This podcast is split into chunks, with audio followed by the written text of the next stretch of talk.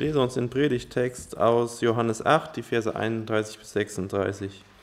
Da sprach Jesus zu den Juden, die an ihn glaubten, wenn ihr in meinem Wort bleibt, so seid ihr wahrhaftig meine Jünger, und ihr werdet die Wahrheit erkennen, und die Wahrheit wird euch frei machen. Sie antworteten ihm, wir sind Abrahams Same und sind nie jemandes Knechtes gewesen. Wie kannst du das sagen, ihr sollt frei werden?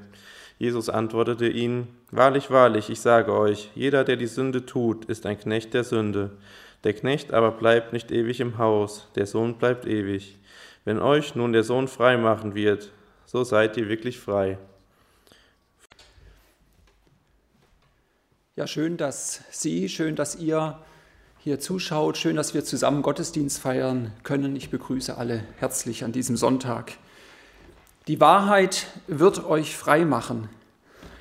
Wer hat nicht schon alles eine Verbindung zwischen Wahrheit und Freiheit gesucht? Was für große Erwartungen waren schon an diese beiden Begriffe geknüpft worden und wie viel Unsinn wurde auch schon mit diesen Begriffen angerichtet und wie viel Verbrechen. Wir sind skeptisch geworden. Schlechte Erfahrungen mit Absolutheitsansprüchen in der Vergangenheit, die führen logischerweise zu einer liberalen Grundhaltung und einer Betonung der Freiheit. Freiheit im Denken, Freiheit im Forschen führt zu immer neuen Erkenntnissen. Einen absoluten Wahrheitsanspruch gibt es eigentlich nicht mehr. Denn die Erkenntnis, das Wissen von heute, das wird zum Irrtum von morgen und wird morgen belächelt oder kritisch aufgearbeitet. Und dann kam aber Jesus vor 2000 Jahren und sagte, und ihr werdet die Wahrheit erkennen und die Wahrheit wird euch frei machen. Die Wahrheit wird euch frei machen. Das ist so eine klare und schöne Formulierung, dass sie zum Beispiel am Universitätsneubau in Freiburg 1913 am Giebel angebracht wurde, sozusagen als Motto für die Uni. Schon damals wurde aber bei der Einweihung kritisiert, dass der Satz aus dem Zusammenhang gerissen wurde. Oder anders gesagt, eine angemessene Beurteilung kann nur im Zusammenhang des Textes gelingen. In diesen wenigen Versen des heutigen Textes, die wir gerade gehört haben, da steckt so viel drin, es lohnt sich, Schritt für Schritt diese Gedanken nachzuvollziehen. Es ist ein Versuch von Jesus, relativ am Anfang seiner, seines öffentlichen Wirkens im Gespräch seine eigene Person und seine Aufgabe deutlich zu machen. Der erste Vers, der lautet nochmal, zu den Juden, die nun an ihn glaubten, sagte Jesus, wenn ihr in meinem Wort bleibt, seid ihr wirklich meine Jünger. Die Menschen, die Jesus anspricht, haben einen Erstkontakt zu ihm gehabt. Sie haben erste Erfahrungen mit ihm gemacht. Sie erlebten die ersten Wunder. Sie waren von der Gewalt und von der Überzeugungskraft seiner Worte getroffen.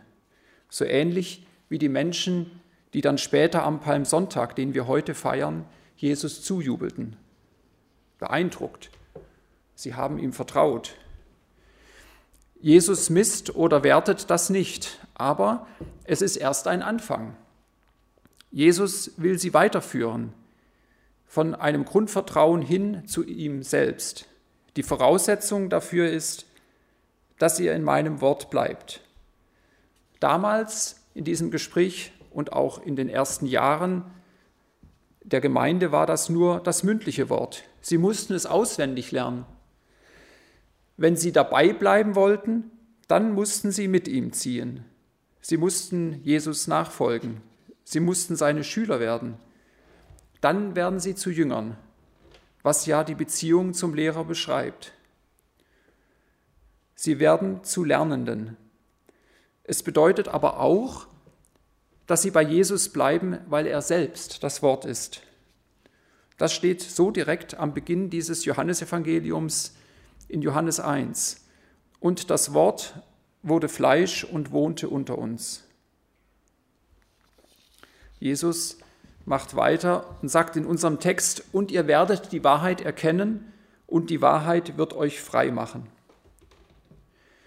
Die Wahrheit ist hier nicht reines Faktenwissen über Jesu Leben, über die Geschichte Gottes mit den Menschen. So ein Wissen, das bleibt totes Wissen, wenn es nicht zur Erkenntnis wird über die eigentliche Bedeutung, wenn wir nicht das Wesen Gottes erfassen, seine Liebe, seine Größe. Und das ist nicht nur mit unserem Verstand möglich. Hier fängt der Heilige Geist, der Geist Gottes an, in einem Menschen zu arbeiten. Er führt zu der persönlich werdenden Erkenntnis, dass die Wahrheit ist, dass Gott selber Mensch wurde und in Jesus sein Gesicht gezeigt hat. In Johannes 14, Vers 16 sagt Jesus es dann ganz direkt, ich bin die Wahrheit. Da wird etwas Abstraktes zur Person. Und so, finde ich, kann man auch besser verstehen, dass diese Wahrheit frei macht. Es ist nämlich die Person Jesus selbst, die frei macht. Es ist für die Zuhörer damals eine neue Gotteserkenntnis, Schritt für Schritt. Erkenntnis der Wahrheit führt aber auch zur Selbsterkenntnis und das kann sehr erhellend sein oder schmerzhaft. Auf jeden Fall wird es persönlich und genau das möchte Jesus, den persönlichen Kontakt, um Freiheit zu schenken. Die Zuhörer in diesem Gespräch sind aber zunächst eingeschnappt. Wozu frei werden, wenn man schon frei ist? Wir sind Nachkommen Abrahams, entgegneten sie. Wir haben nie jemand als Sklaven gedient. Wie kannst du da sagen, ihr müsst frei werden? Das ist natürlich geschönt. De facto waren sie damals von den Römern unterdrückt, vorher nach einer kurzen Zeit der Freiheit von den Griechen, von den Persern nicht ganz so brutal, aber die Babylonier und die Assyrer waren nicht gerade nett zu Juda und Israel. Die Zuhörer meinen hier eine innere Freiheit, eine geistige Unabhängigkeit von ihren politischen Beherrschern. Aber natürlich war Israel auch das Volk Gottes, auserwählt von ihm selbst. Es war ein Privileg, dazu zu gehören. Und dann unfrei? Offensichtlich ging aber der kritische Blick der Zuhörer damals verloren. War es denn nicht gerade deswegen so oft zu, zu politischer Unterdrückung gekommen, weil sie eben nicht gehorsam waren ihrem Gott?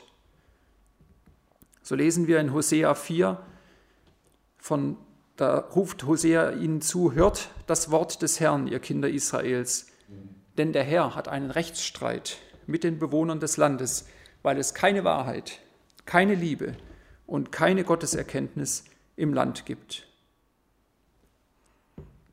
Aber Jesus erklärt den Zuhörern, was er mit der fehlenden Freiheit meint. Jesus antwortete, ich sage euch, jeder, der sündigt, ist ein Sklave der Sünde. Und ganz wesentlich ist hier der Schritt weg von der Gruppe hin zum Einzelnen. Jesus spricht den einzelnen Zuhörer an. Er bricht in diesem Gespräch mit dem Menschenbild, was Sie sicher vor sich haben, in dem der Einzelne sich in der frommen Gruppe verstecken kann. Sünde ist keine vereinzelte Verfehlung, kein Ausrutscher. Sünde versklavt. Und Sünde ist zunächst ein persönliches Merkmal. Leider ist es ein Merkmal jedes, absolut jedes Menschen. Keiner ist frei davon. Das heißt im Umkehrschluss, Jesus bezeichnet jeden Menschen als Sklaven, nämlich als Sklaven der Sünde. Um den Charakter der Sünde, die viel tiefgreifender ist als ein kleiner moralischer Ausrutscher oder ein Riegel Schokolade zu viel, möchte hier jemand anderes zu Wort kommen lassen. Adolf Schlatter hat vor knapp 100 Jahren, 80 Jahren, zum Thema Freiheit und Wahrheit geschrieben, dass unser Anteil an der Wahrheit klein ist, das geben wir leichter zu. Wir lassen uns gern mit neuer Erkenntnis beschenken. Der Vorwurf der Knechtschaft aber trifft unsere Willensgestalt und damit das, was im vollsten Sinn unser personhaftes Leben ausmacht. Dass uns in unserem Wollen und Tun die Freiheit fehlt, dass wir hierin bei uns selbst hilflos und ratlos sein und des Erlösers bedürfen, der uns Ketten abnimmt, in die wir machtlos eingebunden sind. Das streitet gegen die Eigenliebe jedes Menschen und stritt besonders gegen den Stolz Israels. Die Sünde bestimmt unseren Platz vor Gott und den Menschen. Sie scheidet uns von beiden, macht uns vor Gott flüchtig und entzweit uns auch mit den Menschen und der Natur. Sie tötet die Liebe. Sie hebt alle Gemeinschaft auf, nimmt uns den Raum zum Gedeihen und legt uns durch all das unzerreißbare Ketten an, die uns ohnmächtig machen. Sehr beeindruckend fand ich dazu in den letzten Tagen die Bilder des Filmes The Ballads of Buster Scruggs. Darin werden verschiedene Geschichten aus der Zeit des Wilden Westens erzählt, sehr menschlich. Ziemlich brutal, wie das bei den Cohen-Brüdern üblich ist, mit sehr guter Beobachtungsgabe. Eine davon erzählt von einem Schausteller, der mit seinem Wagen durch die Städte, Dörfer des Wilden Westens fährt, mit einem Mitarbeiter ohne Arme und Beine. Den stellt er jeden Abend auf die Bühne des Wagens, beleuchtet ihn mit Kerosinlampen und lässt ihn epische Werke vortragen. Den Menschen, die eben da sind, den einfachen Menschen. Und in diesen epischen Werken kommen alle möglichen Dinge vor und jedes Mal endet die Vorführung mit Auszügen aus der Freiheitsrede von Abraham Lincoln, nach dem Ende des Bürgerkrieges. Das ist ganz anrührend und man merkt auch durchaus das Engagement dieses Schaustellers in dem, was er vorträgt. Und dann werden die Zuschauer eben irgendwie doch weniger und es kommt ein Punkt, an dem der Schausteller merkt, dass ähm, ein Konkurrent, der ein Huhn auftreten lässt, das einfache Rechenaufgaben löst, viel mehr Zuhörer anlockt und auch viel, viel mehr Geld einbringt. Und dann kommt diese Szene, die wir hier auf dem Bild sehen, wo der Schausteller ähm, die Situation ändert. Er hat das Huhn dem anderen abgekauft und fängt an, das Essen für seinen alten Schausteller einzustellen, kommt schließlich in einer einsamen Schlucht an einem an einer Brücke vorbei. Man sieht, wie er aussteigt. Er lässt einen schweren Stein von der Brücke in den eiskalten Fluss in die Tiefe fallen. Und dann kommt diese Szene, dass er zum Wagen zurückkehrt. Man sieht ein Gesicht, das ist Lime Neeson, wie er es beeindruckend spielt, dieser Blick von schräg unten zu seinem sozusagen alten Kollegen und das starr nach geradeaus schauen des Schaustellers. In der nächsten Szene fährt der Wagen weiter und hinten ist dann nur noch das Huhn. Da wurde der Knecht getötet. Aber ehrlich gesagt, der Herr, der Schausteller, ist ja eigentlich auch tot. Wer ist denn eigentlich hier Herr? Wer ist Knecht? Wir können uns diese Fragen unendlich stellen. Wir können natürlich auch anfangen zu diskutieren, ob die Situation einfach damals so war und heute ist sie ja oft auch so, dass durch Not es dazu kommt, dass eben Fehler passieren, dass man sich schuldig macht, dass es einfach nicht möglich ist, sich immer gut und korrekt zu verhalten. Gibt es dann strukturelle Sünde oder gibt es Strukturen, die Sünde verursachen? Ich denke, das ist ein endlos langer Diskurs, der eine ganze Predigt oder viele Predigten führen, füllen könnte. Aber letztendlich sind es immer wieder einzelne Entscheidungen von einzelnen Menschen.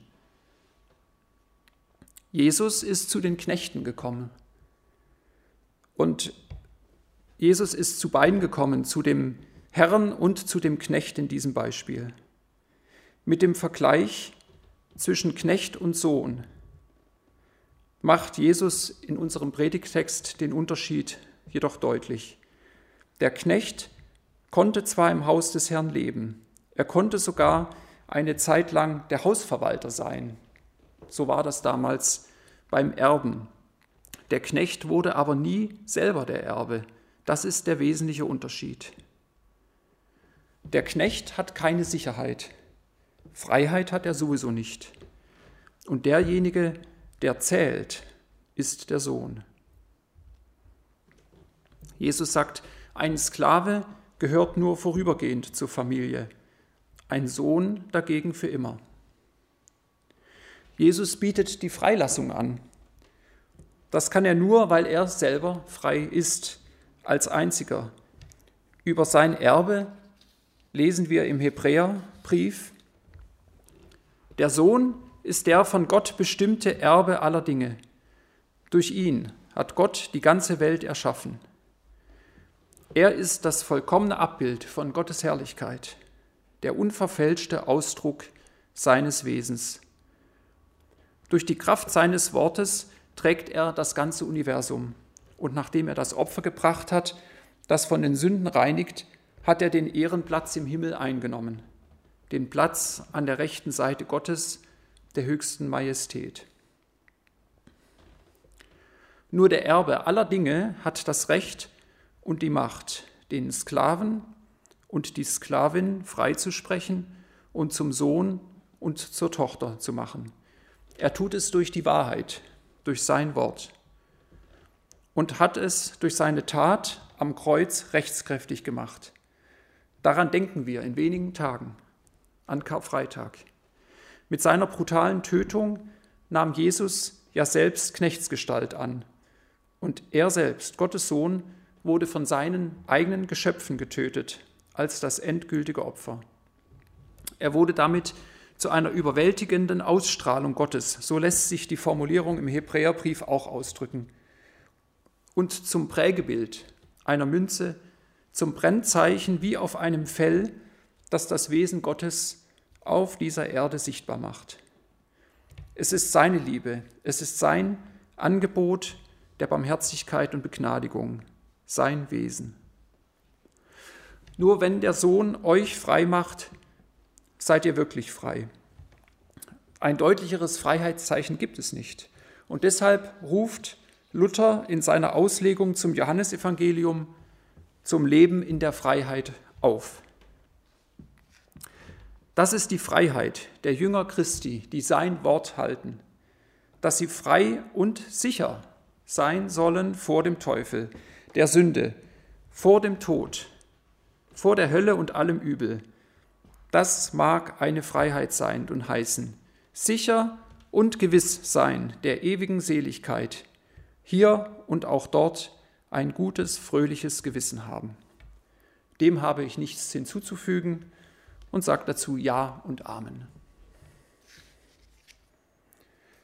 Wir wollen noch zusammen beten und ich bitte, wer kann, sich dazu hinzustellen, aufzustehen.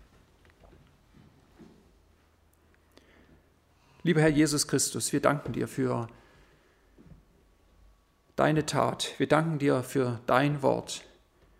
Wir danken dir für dein Wesen, dass du liebst, dass du barmherzig bist, dass du Gemeinschaft mit uns willst.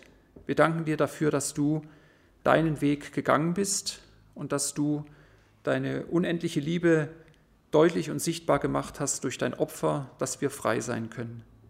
Danke, Herr, dass wir, auch wenn wir noch Sünder sind und immer wieder uns schuldig machen, dass wir immer wieder in deine Arme laufen können und dass wir immer wieder Vergebung bekommen und dass wir frei sein können und sicher, dass du uns annimmst und dass wir deine Kinder sind.